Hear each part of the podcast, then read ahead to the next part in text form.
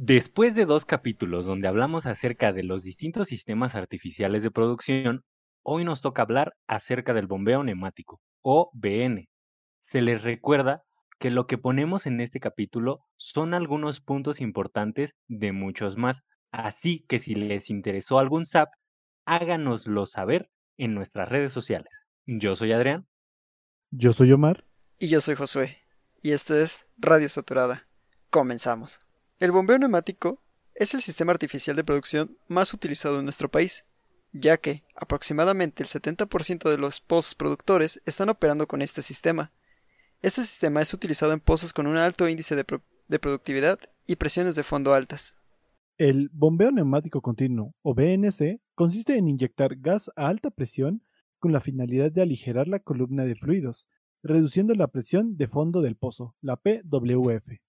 Lo básico de este sistema es que se inyecta un gas en el pozo para así reducir el peso de la columna de fluido y que por medio de la energía del yacimiento pueda llevar el fluido desde el nivel de los disparos hasta la superficie. Pues miren, la aplicación de aire o gas para la extracción de líquidos se remonta al siglo XVIII. Su primera aplicación en la industria petrolera se realizó en Estados Unidos en el estado de Pensilvania, alrededor del año 1865. Ya para el año 1900 se empezó a utilizar en el Golfo de México. Diez años más tarde se empezó a utilizar gas de formación en los campos de California, ya que constituye un medio más satisfactorio de bombeo debido principalmente a que no es un agente corrosivo. Se puede obtener en grandes volúmenes, además de ser un gas compatible con los fluidos del yacimiento. Una de las primeras formas de realizar el bombeo neumático fue la perforación de un orificio en la tubería de producción, para que, a través de éste, pasara el gas de inyección del espacio anular a la tubería de producción, para así lograr levantar los fluidos del pozo a la superficie. La profundidad a la que se perforaba ese orificio se basaba en varios puntos. Primero, el nivel estático dentro de la tubería de producción, el gradiente de presión dentro del pozo, la presión de gas disponible en superficie y la recuperación deseada. En el método de bombeo neumático, BN, el gas es inyectado de forma continua a través de las válvulas de BN. El gas y el fluido dentro del pozo se mezclan, lo que produce un aumento de la relación gas-aceite o RGA, lo que aligera la columna hidrostática, lo que permite el ascenso de las dos fases hasta la superficie. El gas inyectado mueve los fluidos hasta la superficie, ya que, como ya mencionamos, reduce el peso de la columna hidrostática. El gas inyectado se expande. El fluido dentro de la tubería es desplazado por la combinación de todos estos efectos y el gas provoca un empuje de baches de líquido cuando las burbujas son suficientemente grandes para llenar el diámetro interno de la tubería de producción. Este sistema consta básicamente de cuatro partes fundamentales. Primero, una fuente continua de gas a alta presión, la cual proviene de una estación de compresión y o un pozo productor de gas a alta presión. 2. Un sistema de control de gas de inyección en superficie, la cual conocemos como válvula motora controlada por un reloj o un estrangulador ajustable o una válvula de aguja. 3. Sistema subsuperficial de control de gas de inyección, o también conocido como válvulas de inyección. Y 4. Equipos de recolección, manejo y almacenamiento de los fluidos producidos, líneas de recolección, tanques de almacenamiento, separadores, etc.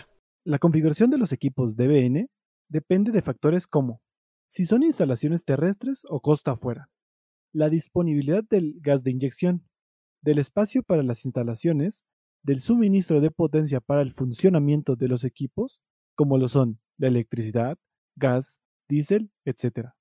Además, la eficiencia del sistema de bombeo neumático depende de las características también del pozo, como pueden ser su presión de fondo, su índice de productividad, la relación gas-aceite, su corte de agua, la profundidad, los diámetros de las tuberías de producción y revestimiento y el tipo de mecanismo de empuje del yacimiento.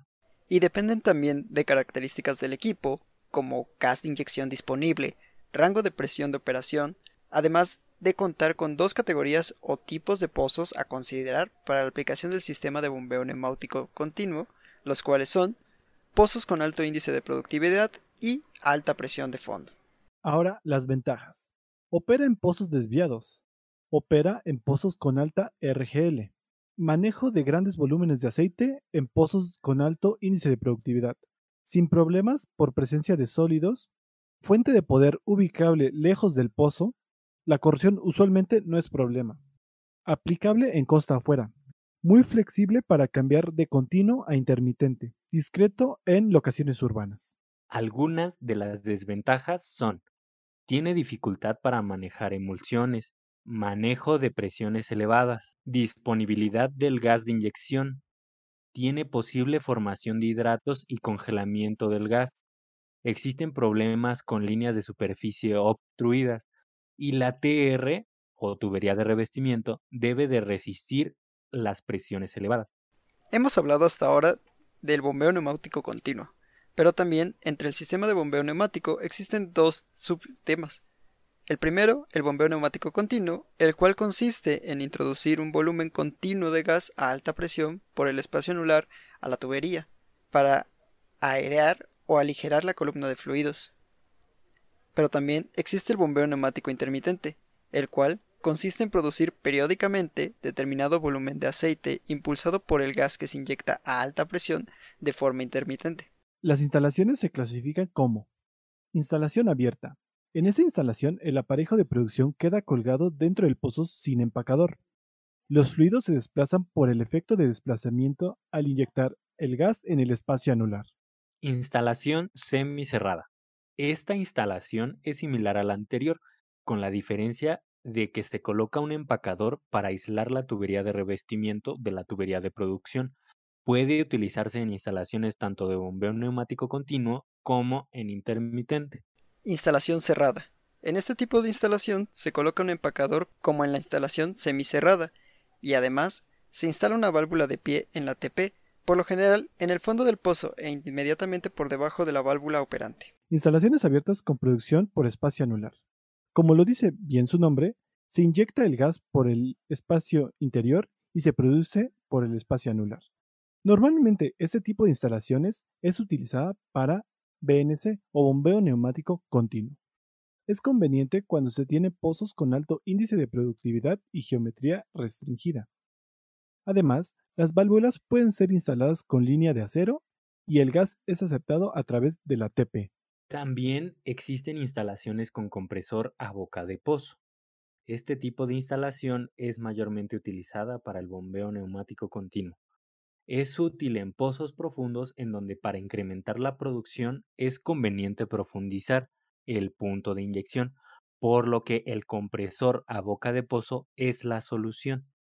En pozos con alto índice de productividad en donde se requiere inyectar más volumen a una determinada profundidad, también es recomendable este tipo de instalaciones. ¿Y comúnmente de dónde viene el gas que se utiliza en el bombeo neumático?